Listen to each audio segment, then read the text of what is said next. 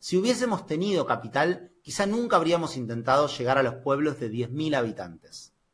Resultó que la primera gran lección que aprendimos fue que había mucho, mucho más negocio en los pequeños pueblos de América de lo que nadie, ni siquiera yo, había soñado.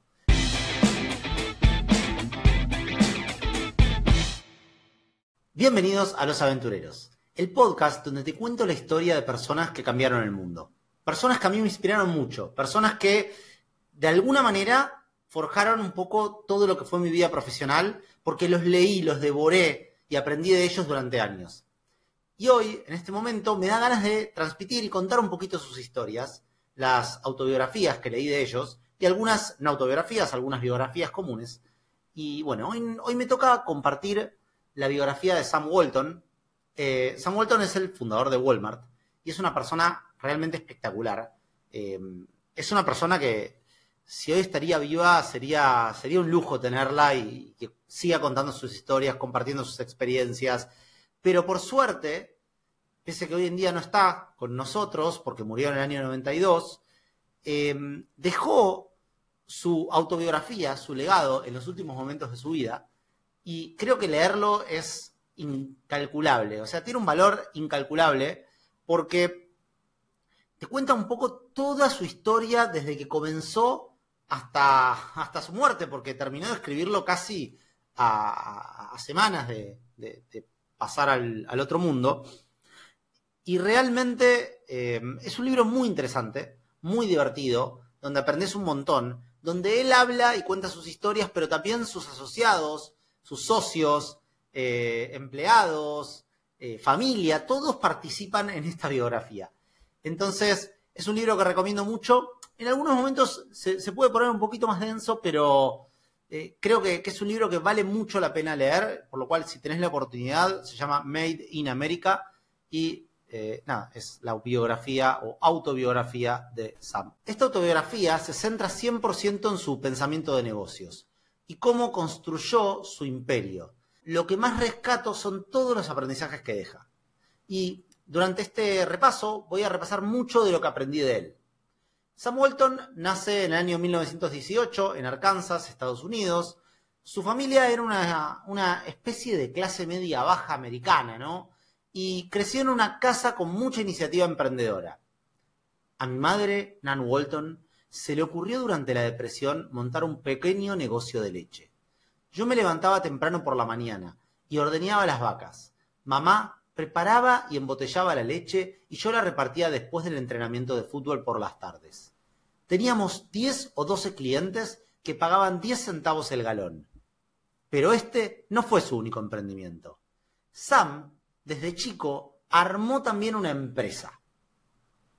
Empecé a vender suscripciones a revistas, probablemente a los 7 u 8 años, y tuve rutas de periódicos desde séptimo curso hasta la universidad. Y este pensamiento que ahora viene me pareció espectacular. Aprendí desde muy pequeño que era importante que los niños ayudáramos a mantener el hogar, que contribuyéramos y no solo recibiéramos. En el proceso, por supuesto, aprendimos lo mucho que costaba conseguir un dólar y que cuando lo conseguías valía realmente algo. Y este párrafo me pareció espectacular porque me hizo acordar mucho a la mentalidad de Carnegie y Rockefeller, pese a ser una generación muy posterior.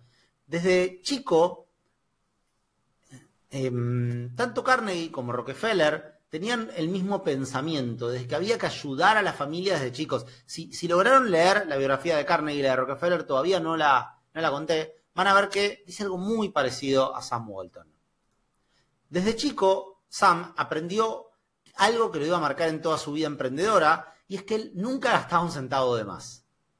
Una cosa que mi madre y mi padre compartían totalmente era su forma de ver el dinero. Simplemente no lo gastaban.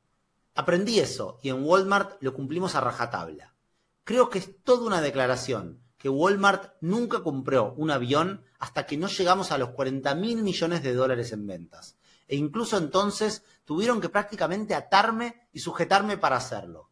Mucho de lo que ocurre hoy en día con las empresas de alto vuelo y esos directores generales sobrepagados que en realidad solo están saqueando desde arriba y no miran por nadie más que por sí mismos. Realmente me molesta. Y esto me hizo acordar mucho a una historia que escuché una vez de Marcos Galperín, fundador de Mercado Libre, que no sé si es cierta la historia, pero que circula mucho en el mundo emprendedor, y cuenta la leyenda que Marcos llega a la oficina de México y le estaba mostrando cómo estaban las finanzas de la oficina local. Marcos, si estás escuchando esto, decime por favor si es real esto. Cuando él para en seco a, los que le estaban mostrando todo y dice, ¿por qué se gasta tanto en Uber? Sam era así y lo fue toda su vida. Es decir, no le gustaban los gastos superfluos, revisaba cada línea de detalle del, del PNL, o sea, digamos, del balance, y trataba de identificar dónde se estaba gastando de más para eliminar ese gasto. Y él dice, a veces me preguntan por qué hoy, cuando Walmart ha tenido éxito, debemos seguir siendo tan austeros. Es sencillo, porque creemos en el valor del dinero. Existimos para proporcionar valor a nuestros clientes, lo que significa que además de calidad y servicio, tenemos que ahorrarles dinero. Cada vez que Walmart gasta un dólar tontamente, este, este dólar sale del bolsillo de nuestros clientes. Cada vez que les ahorramos un dólar, nos situamos un paso por delante de la competencia, que es donde siempre queremos estar. Y esto a mí me hizo reflexionar mucho, porque Sam veía que cada dólar que se iba en algo que no tenía sentido, eh, no en algo como que salía de su bolsillo, sino que era un dólar de más que tenían que cobrarle al cliente. Y eso iba totalmente en contra de su filosofía. Y claramente Jeff Bezos fan de Walton. Y, uno se da cuenta que es fan porque en sus shareholder letters, desde la primera hasta, ya no sé, hoy en día, sigue mencionando a Sam Walton y, esta mentalidad que tenía él de darle siempre lo máximo al cliente y siempre el cliente tenga los menores precios posibles. Eh, de hecho, Jeff Bezos tiene, dice algo que es que hay una cosa que nunca va a cambiar y es que los clientes siempre van a querer el mejor producto al menor precio posible. Las similitudes de ambos son tremendas y me pareció muy interesante que él cuenta que siempre fue mega competitivo en el fútbol americano, ya nos trasladamos un poco a, su adolescencia barra universidad y Jeff, y Jeff, ya se, me mezclan, son como la misma persona, Jeff Bezos y Sam Walton. Eh, Sam se jacta de que nunca perdió un partido de fútbol americano. Y cuenta que de ahí sale su mentalidad ganadora en todo. Todo se lo tomaba como un partido de fútbol. Creo que ese récord tuvo un efecto importante en mí. Me enseñó a buscar ganar siempre, a afrontar los retos difíciles siempre con la intención de salir victorioso. Más adelante en la vida, creo que Kmart o cualquier otra competición a la que nos enfrentáramos se convirtió en Chef City High School. Esta debía ser el equipo contra el que jugaban por el campeonato estatal. Y sigue, Nunca se me ocurrió que pudiera perder. Para mí era casi como si tuviera derecho a ganar. Pensar así a menudo parece convertirse en una especie de profecía autocumplida. Y esto es un pensamiento muy loco, porque hay un montón de libros falopa, de, libros de esos que, que la verdad es que podrían evitarse totalmente, que hablan de la ley de atracción y demás. Sam Walton de alguna manera hablaba de esto antes de todo ese tipo de libros y decía la importancia de creérsela creérsela para poder realmente cumplir eh, con, con los objetivos. Cuando llega el momento de que Sam vaya a la universidad, él empieza a aprender el poder de apalancarse en las relaciones personales. Y cuenta, aprendí muy pronto que uno de los secretos del liderazgo universitario era lo más sencillo de todo. Hablar a la gente que viene por la vereda antes de que te abren a vos. Lo hice en la universidad siempre miraba al frente y le hablaba a la persona que veía que venía hacia mí. Si la conocía, la llamaba por su nombre. Pero incluso si no la conocía, le hablaba. Al poco tiempo, probablemente, conocía a más estudiantes que nadie en la universidad. Y ellos me reconocían a mí y me consideraban su amigo. Me presenté a todos los cargos que surgieron. Y esto me pareció muy importante eh, y me pareció importante por lo relevante que es tener skills sociales y desarrollar una personalidad magnética para conseguir cosas en la vida. Em, hay un libro que fue de los primeros que leí, que se llama Cómo ganar amigos, influir sobre las personas, que habla un poco de estas técnicas. Y Sam usa esas herramientas, usa esas herramientas como, como su principal arma, se gradúa de la facultad y por un amigo empieza a mirar con cariño la idea de tener una franquicia de algún negocio de retail. Entonces encuentra una oportunidad y se compra una franquicia de Newport, que debía ser, eh, no sé si era la ciudad o, el negocio. y dice, quería que mi pequeña tienda de Newport fuera la mejor y más rentable tienda de variedades de Arkansas en cinco años. Sentía que tenía el talento para hacerlo, así que me fijé ese objetivo. Si no funcionaba, me divertiría intentándolo. Solo después de cerrar el trato, por supuesto, me enteré de que la tienda no era un buen negocio. Tenía unas ventas de 72 mil dólares al año, pero su alquiler era del 5% de las ventas, lo que me pareció bien, pero resultó ser el alquiler más alto del que nadie había oído hablar en el negocio de los retails. Nadie pagaba el 5% de las ventas por un alquiler. Y además tenía un fuerte competidor que facturaba más de 150 mil dólares al año, el doble que yo. Y esto fue súper refrescante para mí, porque habla de la inexperiencia de cuando uno arranca y no sabe nada. Em, y esto te hace pensar que la gente juzga a Walmart y ve a Sam Walton ahí arriba como la persona que, que lo consiguió todo, pero arrancó de la nada, arrancó de cero, igual que todos los emprendedores, o casi todos, podemos decir. Y esto es súper interesante. Y me hizo acordar a mis principios de emprendedor, donde me mandaba cagadas de tonto, de no saber, de, joven, digamos. Eh, y Sam tenía algo que casi todas las personas que estudié comparten, que es un apetito voraz por aprender. Él dice, se puede aprender de todo el mundo.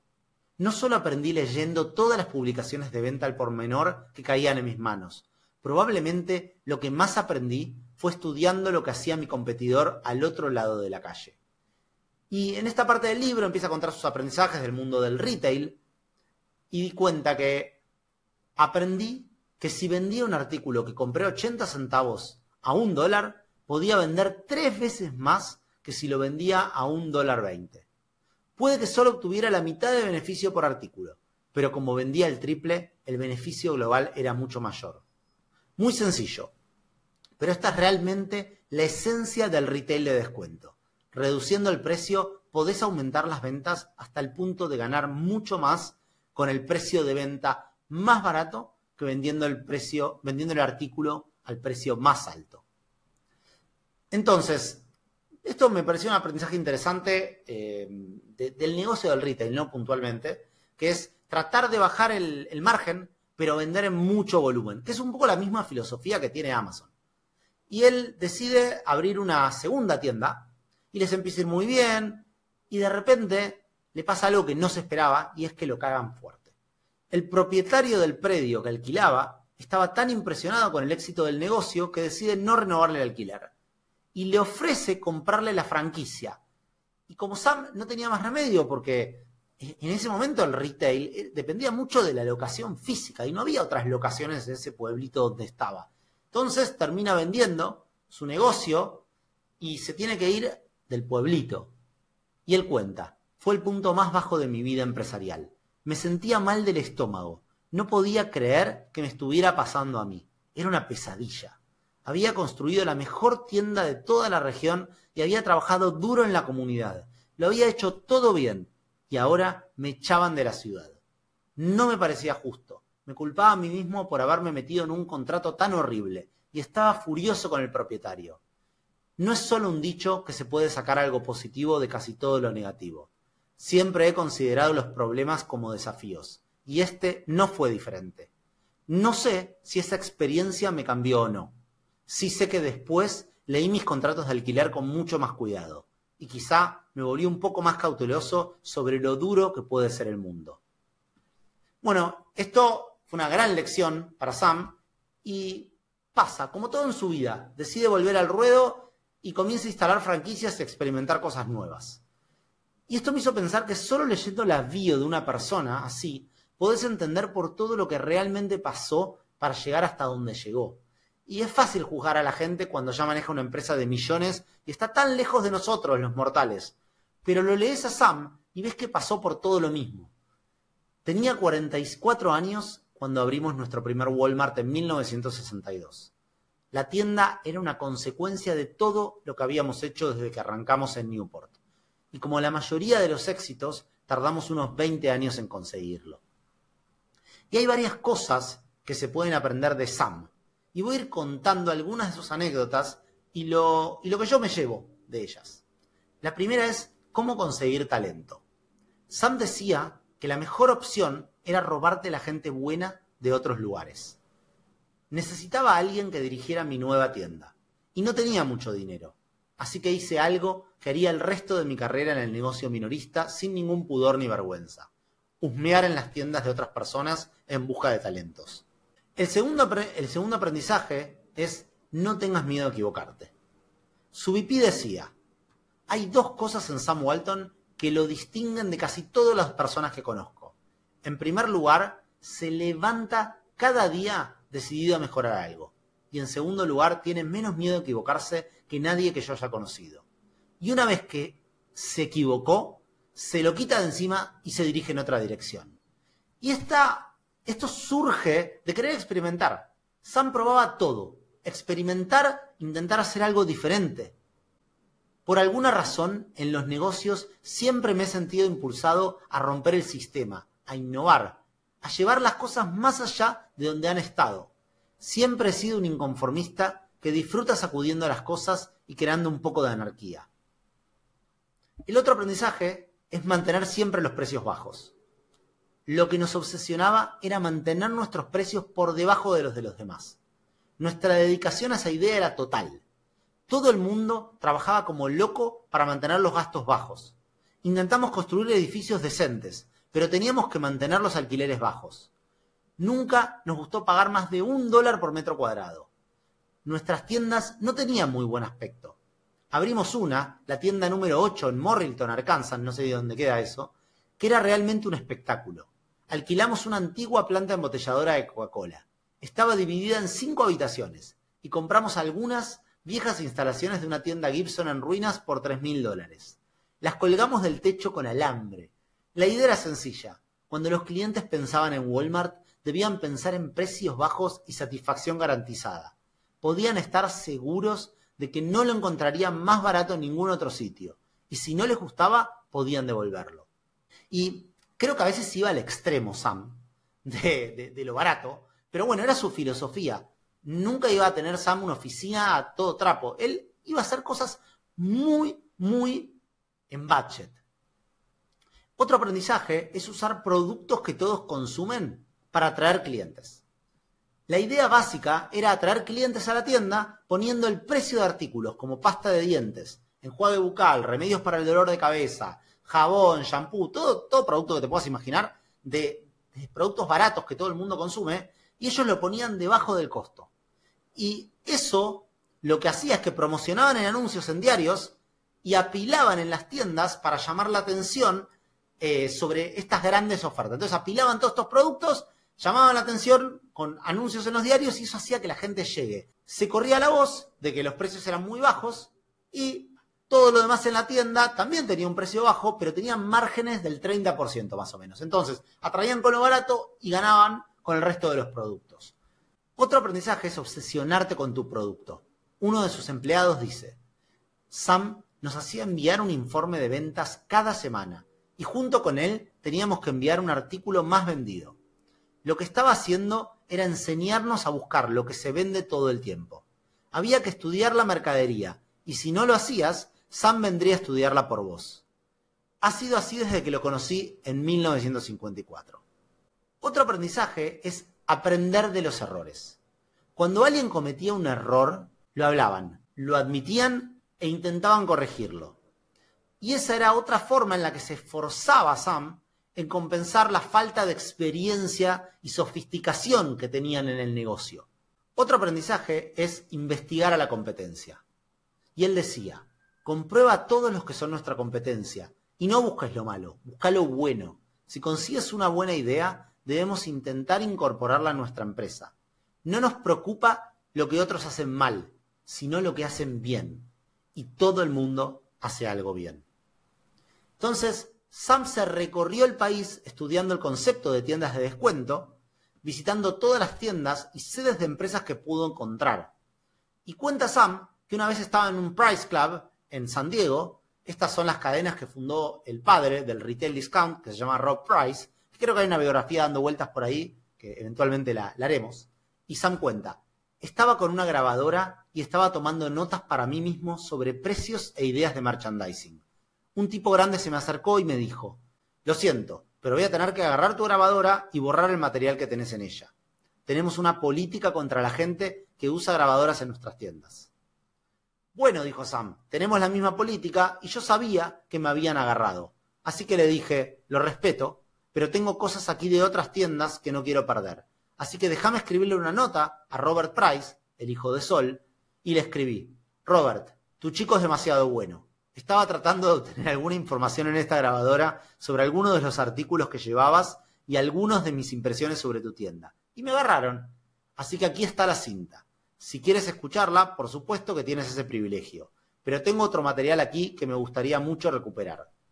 Recibe una nota de Robert, el, hijo de Sol Price, con la cinta, y nada de lo que había en ella estaba borroso o tachado. Ah, me pareció una, linda anécdota que cuenta Sam. y, muestra también su osadía, ¿no? Esto de que no le importaba nada. Le, le escribió una nota y le dijo, perdón, te espié, pero está todo ok, si podés devolvérmelo. Y otra de sus lecciones más importantes que a mí fue, creo que la, principal lección que aprendí de Sam es buscar los negocios que a los grandes no les interesan. Nuestras mejores oportunidades surgieron de la necesidad. Las cosas que nos vimos obligados a aprender y a hacer porque empezamos sin financiación ni capital en estas comunidades remotas y pequeñas contribuyeron a la forma en que hemos crecido como empresa. Si hubiésemos tenido capital, quizá nunca habríamos intentado llegar a los pueblos de 10.000 habitantes. Resultó que la primera gran lección que aprendimos fue que había mucho, mucho más negocio en los pequeños pueblos de América de lo que nadie, ni siquiera yo, había soñado. Y si lo piensan, esta fue su principal estrategia. Walmart creció a base de tener negocios en pequeñas ciudades donde nadie más iba y cuando fue conquistando pequeñas ciudades, cada vez se fue moviendo más hacia grandes ciudades, pero nunca, nunca abandonó las pequeñas ciudades. Y acá viene otra de sus aprendizajes que está muy relacionado, pero que me encanta, que es saturar el mercado. Esa fue su estrategia de expansión. Y me hizo acordar a nuestra estrategia de Sirena, la empresa que yo fundé, y la verdad es que cuando la fundé no había leído el libro, y cuando llegamos con nuestra empresa, con Sirena México, nos dimos cuenta que la mayor parte de las concesionarias de autos a las que le vendíamos se concentraban en zonas. Entonces tenías 10 o 15 concesionarias, todas en una región. Y nos dimos cuenta que la mejor estrategia para crecer era visitar esas regiones y pichear a todas las personas de esas concesionarias, hasta que nos escucharan por todos lados. Y así fuimos conquistando regiones. Nos dividíamos y mandábamos vendedores por semanas a cada lugar y todos los días iban los vendedores y nosotros a las concesionarias. Y llegó un momento que cuando nos reuníamos con los dueños nos decían, escuché hablar de ustedes por tres lugares distintos. Eh, nosotros teníamos una aplicación en el celular que nos mostraba qué tan saturada ya estaba una región de clientes. Y Sam hizo lo mismo. Sam saturó las regiones. Nuestro método consistía en saturar un área de mercado. En los primeros años de crecimiento del descuento, muchas empresas nacionales con sistemas de distribución ya implantados, Kmart, por ejemplo, crecían abriendo tiendas por todo el país. Obviamente, nosotros no podíamos soportar algo así. Pero mientras los grandes saltaban de una ciudad a otra, se dispersaban tanto y se metían tanto en asuntos inmobiliarios, leyes urbanísticas y políticas municipales que nos dejaban enormes oportunidades de negocio. Nosotros pensamos que teníamos que construir nuestras tiendas para que nuestros centros de distribución o almacenes pudieran ocuparse de ellas, pero también para que esas tiendas pudieran ser controladas. Queríamos que estuvieran al alcance de nuestros directores de distrito y de nosotros mismos, aquí en Bentonville, para poder salir y ocuparnos de ellas. Cada tienda tenía que estar a un día de distancia de un centro de distribución, así que íbamos lo más lejos posible de un almacén y poníamos una tienda. Luego rellenábamos el mapa de ese territorio, estado por estado, cabecera de condado por cabecera de condado, hasta que habíamos saturado esa zona del mercado. Saturamos el noroeste de Arkansas, saturamos Oklahoma, saturamos Missouri. Fuimos de Neollo a Joplin, a Monet y Aurora, a Nevada y Belton, a Harrisonville, y luego a Fort Scott y Oraton, Kansas. No sé ni dónde quedan estas ciudades, pero básicamente lo que hacían era trazaban las dos puntas, iban conquistando todo el mapa hacia adentro. Me pareció espectacular, porque esta estrategia de saturación tuvo todo tipo de ventajas para ellos, que fueron más allá del control de la distribución. Y él cuenta, desde el principio nunca creímos en gastar mucho dinero en publicidad. Y la saturación nos ayudó a ahorrar una fortuna en ese departamento. Cuando te mueves como lo hacíamos nosotros, de pueblo en pueblo, en estas zonas rurales, el boca a boca hace llegar tu mensaje a los clientes con bastante rapidez, sin necesidad de publicidad. Y nada, esto me pareció espectacular y si se tienen que llevar algo de, esta biografía es estos dos puntos de saturar el mercado y ir a ciudades pequeñas, donde nadie está mirando. Otro aprendizaje de la bio de Sam es estandarizar tu producto. Y él dice, la única decisión que teníamos que tomar era qué formato poner en cada mercado. Teníamos cinco tamaños de tienda, entre 30.000 y 60.000 metros cuadrados. Y casi nunca dejábamos pasar un mercado porque fuera demasiado pequeño. Empezamos por estas pequeñas ciudades. La gente pasa por delante de nuestras tiendas, nos conoce y se convierte en cliente. Lo sorprendente para mí es lo rápido que funciona. Cuando encontramos una buena ubicación, nos, poníamos manos a la obra y montábamos una tienda allí. Teníamos lo que llamábamos un plan de apertura de tiendas, pero básicamente lo que hacíamos era llamar a todas las tropas, las tropas le decía a todos los asociados empleados, eh, y cuenta, normalmente llamábamos a todos los subdirectores disponibles y montábamos la tienda en un día. Otro de los aprendizajes es elegir a los mejores y empoderarlos. Para Sam, los mejores no era solo gente experimentada, sino gente que tuviera muchas ganas. Y él dice, mi papel ha sido elegir a gente buena y darle la máxima autoridad y responsabilidad. Si contratas a alguien que carece de la experiencia y los conocimientos, pero tiene el deseo real y la voluntad de dejar la piel para hacer el trabajo, va a compensar lo que le falta. Y así ha sido, nueve de cada diez veces. Fue una de las razones por las que crecimos tan rápido. Otra cosa que dice Sam que a mí me pareció muy interesante es que la forma en la que la dirección o los directivos tratan a los empleados es exactamente la forma en la que los empleados van a tratar a los clientes. Y si los asociados tratan bien a los clientes, los clientes van a volver una y otra vez. Y ahí es donde él dice que reside el verdadero beneficio del retail, en no tratar de arrastrar a extraños a, a las tiendas para que compren una sola vez, sino que tener clientes satisfechos, fieles, que repiten y que son la base de los márgenes espectaculares que tuvo Walmart. Y esos clientes van a ser más fieles porque sus asociados, sus empleados, los van a tratar mejor que cualquier otro vendedor de otra tienda. Así que en todo el esquema de Walmart, el contacto más importante para él es el que se establece entre el empleado de la tienda y el cliente. Él dice que hay que dar responsabilidades a la gente, confiar en ellos. Otro aprendizaje es apalancarte en las fortalezas. Él dice lo siguiente, creo que mi estilo como ejecutivo ha venido dictado por mi talento. He aprovechado mis puntos fuertes y he confiado en los demás para compensar mis puntos débiles. Descubrí pronto que uno de mis talentos es recordar números. Otra cosa que hacía Sam, que está muy buena, es polinizar a la gente, es decir, hacerla pasar por distintos lugares. Él dice, siempre he polinizado a la gente y les he permitido asumir distintas funciones en la empresa. Y eso ha herido algunos egos de vez en cuando. Pero creo que todo el mundo necesita estar expuesto a tantas áreas de la empresa como pueda. Y creo que los mejores ejecutivos son los que han tocado todas las bases y tienen el mejor concepto global de la empresa. Otra cosa por la que Sam se distinguía del resto de los empresarios es por tener una tremenda cultura. Para eso hacía una reunión con todos los directivos los sábados a la mañana y él decía que como líderes tenían que dar el ejemplo y que su gente trabajaba los sábados porque como tenían el retail abierto los sábados, todos sus empleados trabajaban los sábados. Entonces los líderes tenían que estar reunidos los sábados. No hay muchas empresas que reúnan a sus ejecutivos y socios todos los sábados a las siete y media de la mañana para hablar de negocios.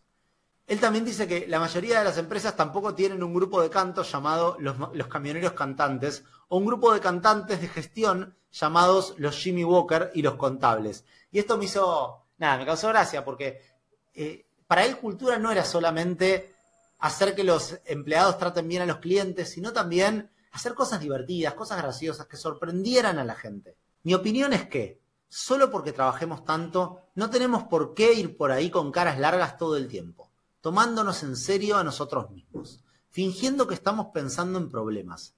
En Walmart, si tienes algún problema empresarial importante en la cabeza, deberías exponerlo en una sesión del viernes por la mañana, que llamamos reunión de merchandising o reunión del sábado por la mañana, para que todos podamos intentar resolverlo juntos. Creamos espíritu y emoción, captamos la atención de nuestra gente y mantenemos su interés, simplemente porque nunca saben lo que va a ocurrir a continuación. Rompemos barreras, lo que nos ayuda a comunicarnos mejor entre nosotros y hacemos que nuestra gente se sienta parte de una familia en la que nadie es demasiado importante o demasiado engreído para liderar una animación o ser el blanco de una broma o de un concurso de lanzamiento de semillas. Se hacían locuras totales en sus reuniones eh, y él después dice, no pretendemos haber inventado la idea de una cultura corporativa fuerte. Hemos tomado prestadas todas las buenas ideas que se nos han ocurrido. Hay una anécdota muy famosa donde Sam pierde una apuesta y tiene que bailar el hula hula en Wall Street. Imagínenselo a Sam vestido de eh, hula hula y bailando en Wall Street, me pareció muy divertido. Y me hizo acordar al estilo de Richard Branson, que tuvo que viajar vestido de azafata por haber perdido una apuesta. Son dos personas bastante excéntricas, digamos, eh, Sam Walton y Richard Branson. Y estas locuras también las trasladaban a las tiendas. Eh, les gustaba ver a sus empleados, asociados, como nos llama él, hacer cosas locas, divertidas para los clientes, para los asociados. Él dice que si estás comprometido con Walmart y sus valores fundamentales, la cultura te anima a idear todo tipo de ideas que rompan moldes y combatan la monotonía. Y parte de esta cultura surgió de forma natural de nuestros comienzos en un pequeño pueblo. Por aquel entonces intentábamos literalmente crear un ambiente de carnaval en nuestras tiendas. Estábamos en pequeños pueblos y a menudo no había mucho más que hacer para divertirse que ir al Walmart. Teníamos bandas y pequeños circos en las tiendas para atraer a la gente. Otro de los aprendizajes es evitar a los intermediarios y apalancarte de lo que aprendes de la competencia. Y él cuenta, no encontrábamos a nadie que quisiera llevar sus camiones a 60 o 70 millas de estas pequeñas ciudades donde operábamos. Fuimos totalmente ignorados por los distribuidores y los intermediarios. Así fue como construimos nuestro propio sistema de distribución y nos acostumbramos a ganarle a todos en precios. Todo lo que hemos hecho desde que fundamos Walmart se ha basado en la idea de que el cliente es nuestro jefe. Nuestros competidores nos han perfeccionado y afilado hasta un nivel que no tendríamos sin ellos. No seríamos tan buenos como somos hoy sin Kmart. Y creo que ellos admitirían que nosotros también los hicimos mejores. Otra cosa que aprendí de él es la gestión.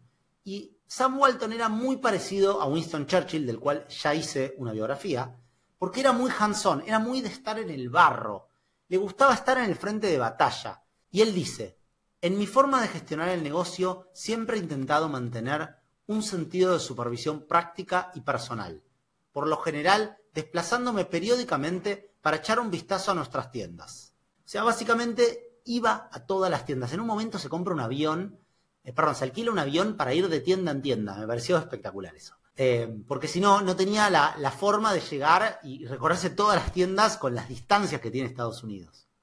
Otro aprendizaje muy interesante es pensar en chico. Y él cuenta, cuanto más crece Walmart, más esencial es que pensemos en pequeño, porque así es exactamente cómo nos hemos convertido en una gran empresa, no actuando como una grande. Por encima de todo, somos comerciantes de pueblo. Si alguna vez olvidamos que mirar a un cliente a los ojos, saludarle y preguntarle, amablemente si podemos ayudarle, entonces deberíamos dedicarnos a otro negocio, porque nunca sobreviviremos en este. Para nosotros, pensar en pequeño es una forma de vida, casi una obsesión. Y sospecho que pensar en pequeño es un enfoque del que casi cualquier empresa podría beneficiarse. Cuanto más grande eres, más urgente lo necesitas. Y también cuenta seis de las formas más importantes en que en Walmart intentan pensar en chico. La primera es pensar en una tienda por vez. Y acá cuento una anécdota que dice que cuando se sientan en las reuniones de los sábados por la mañana para hablar del negocio, le dedican tiempo a ver solo el caso de una tienda y cómo le va esa tienda frente a un competidor en el mercado concreto. y dice, hablamos de lo que esa tienda está haciendo bien y nos fijamos en lo que está haciendo mal. Eso nos permite mejorar esa tienda. Pero si en el proceso también descubrimos que ese Walmart de, por ejemplo, Panama City Beach es mejor que la competencia en, por ejemplo, toallas de playa, entonces podemos transmitir rápidamente esa información a todas nuestras tiendas de playa del país y ver si su enfoque funciona en todas partes. Lo que nos lleva al siguiente principio, comunicar, comunicar, comunicar. Si tuviéramos que recibir, resumir el sistema Walmart en una sola idea, probablemente sería la comunicación, porque es una de las verdaderas claves de nuestro éxito. Lo hacemos de muchas maneras, desde la reunión de los sábados por la mañana hasta la simple llamada telefónica, pasando por nuestro sistema de satélites. ¿De qué sirve idear una forma mejor de vender toallas de playa si no se la contás a todos tus empleados de tu empresa? Si la gente de San Agustín, Florida, no se entera de lo que está funcionando en Ciudad de Panamá hasta el invierno, se va a haber perdido una gran oportunidad.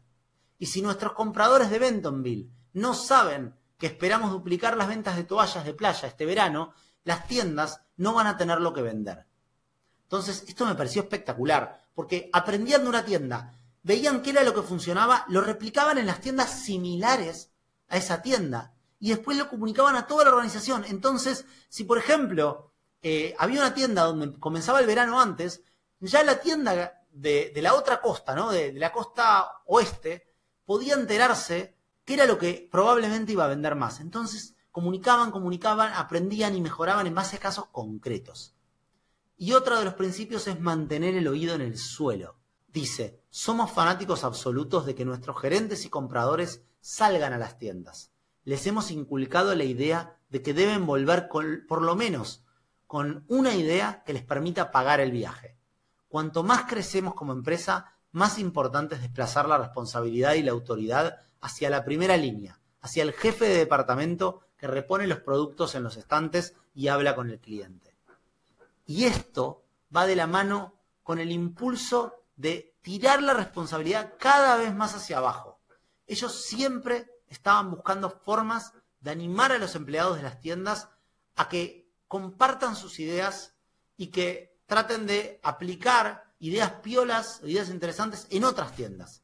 Y él cuenta una, anécdota que me pareció muy divertida. Resulta que en 1980 van a una tienda en Luisiana y ven a un señor en la puerta que los recibe y les pregunta, hola, ¿cómo estás? Me alegro de que estés aquí. Si hay algo que te pueda decir sobre nuestra tienda, dímelo. Y él cuenta que nunca vio algo así. O sea, nunca, no, era algo por defecto de las tiendas de Walmart. Entonces le preguntan al gerente y este gerente les explica que esta técnica de poner a alguien a que salude y te reciba tenía un doble propósito. El primero era hacer que la gente se sintiera bien al entrar a la tienda y asegurarse, como, punto, como segundo punto, que la gente no se robe cosas. Desde ese momento, Sam decide poner saludadores o personas que te reciban en las tiendas para saludar a la gente. Otra de las cosas que hacen para seguir intentando mantenerse chicos es evitar la burocracia. Siguen la misma fórmula que utilizaban cuando eran pocas tiendas. Y dice, en aquella época intentaba funcionar con una estructura de gastos generales menor al 2%. En otras palabras, el 2% de las ventas debería haber sido suficiente para pagar todos los gastos de nuestra oficina de compras. Los gastos generales de oficina, mi salario, el salario de BAD, no sé ni quién es BAD, y cuando empezamos a añadir directores de distrito u otros directivos, también sus salarios. Algunas personas tienen tendencia a crear grandes plantillas de empleados a su alrededor para destacar su propia importancia. Y en Walmart no necesitamos nada de eso. Si no servís al cliente o apoyás a los que sí lo hacen, no te necesitamos. Y acá una, anécdota que me gustó es cuando él quiere alejarse del negocio y no lo logra. Y esta es como una parte medio oscura de su vida y cuenta que se intenta apartar del negocio, nombra a dos personas muy senior para dirigir la compañía, pero nunca logra entregar el mando porque él necesitaba seguir adentro. Y esto lo vi en muchas empresas creadas por un fundador, que cuando se quieren retirar y dejar a los hijos le cuesta mucho desentenderse del negocio, porque el negocio pasa a ser parte de su esencia, es como su bebé, es su vida. Y él cuenta, intenté mantenerme al margen de, al margen de Ron. El problema era que en realidad seguía haciendo exactamente lo mismo que había estado haciendo hasta ahora. Quería que mis ideas siguieran fluyendo por la empresa, pero quería que Ron tuviera éxito en el funcionamiento y en la construcción de una organización. Lo que teníamos era un fundador semi-retirado que no quería irse, además de un grupo de gerentes de tienda de la vieja guardia en guerra con un joven ambicioso con grandes ideas propias. Finalmente, le llamé un sábado de junio de 1976, 36 meses después de haber dejado el cargo de presidente, y le dije, bueno, Ron, creía que estaba preparado para retirarme, pero veo que en realidad no lo estaba. Le dije que quería volver como presidente y director general y que él asumiera otro puesto. Le ofrecí todo para que se quedara, pero sintió que era hora de irse. Durante los dos últimos años de su vida, eh, Sam libra una difícil batalla contra una, contra una difícil forma de cáncer óseo. Como todos los demás retos que encontró en su vida, se enfrentó con optimismo y dispuesto a probar formas de vencer el problema. Tomaba todas las medicinas, pero nunca pensaba en la enfermedad que le había venido, ni tampoco en las posibles curas. Trató de aprovechar el momento y dedicó la mayor parte de su tiempo y energía a hacer lo que más le gustaba, volar en avión de ciudad en ciudad para ir de Walmart en Walmart, visitar a sus queridos empleados. Hacia finales de 1991, cuando empezó a darse cuenta de que su enfermedad le estaba pasando factura y pronto iba a tener limitada su movilidad, vuelve a centrarse en plasmar su historia en papel y gracias a eso hoy tenemos su autobiografía. A principios de marzo seguía trabajando en el libro, pero su estado físico empeoraba y entonces recibe una de las grandes sorpresas de su vida, y es que la Casa Blanca quería concederle una medalla presidencial de la libertad, que es la medalla más alta en condecoración de los Estados Unidos, parece. Entonces el presidente Bush y la primera dama viajaron a Bentonville para entregarle la medalla. Y le preguntaron a quién quería invitar. ¿Y a quién creen que invitó? A sus empleados de Walmart. A él no le importaba más que los empleados de Walmart. Y Cuenta acá el hijo que el premio lo entregan en la mañana del martes 17 de marzo en el auditorio de las oficinas de Walmart. Y Sam califica este momento, dice como el momento culminante de toda nuestra carrera. Dice nuestra carrera, no mi carrera. Él no lo había hecho solo, lo hizo con todos sus asociados. Y por supuesto, compartió todo el mérito en el discurso con sus asociados. Menos de, tres semanas después de recibir la medalla y pocos días después de cumplir 74 años, Sam pasa a otro mundo. Y mientras cierro, me, me da escalofríos y se me cae una lágrima porque todo el epílogo lo cuenta el hijo y me pareció súper emocionante. Y espero les haya gustado este capítulo porque a mí leerlo a él me encantó. Fue, fue emocionante, pero a la vez aprendí un montón. Y bueno, eh, nos vemos en el próximo capítulo. No quería dejarlo abajo, pero nada, es, eh, duro, ¿no? Termina eh, con, la muerte de Sam, el libro, pero también termina con esta emoción de, de, haber compartido el recorrido con toda su gente y haber logrado llegar a lo más alto. Espero les haya gustado el capítulo y ya saben, pueden encontrarme en redes como arroba jvenderk, b con b larga y en Twitter o X como arroba. Bueno, nos vemos en el próximo capítulo y hasta luego.